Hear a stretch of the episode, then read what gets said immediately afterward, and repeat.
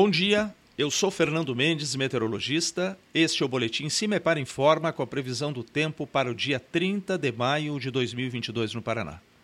Nesta segunda-feira, temos uma condição de instabilidade devido ao deslocamento, à aproximação de uma frente fria, que já causa chuvas desde o período da madrugada.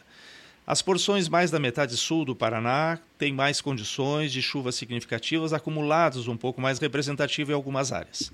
Em relação às temperaturas, espera-se valores mais a menos por conta da nebulosidade. A mínima está prevista para Francisco Beltrão, com 11 graus centígrados, e a máxima na região de Jacarezinho, com 25 graus centígrados.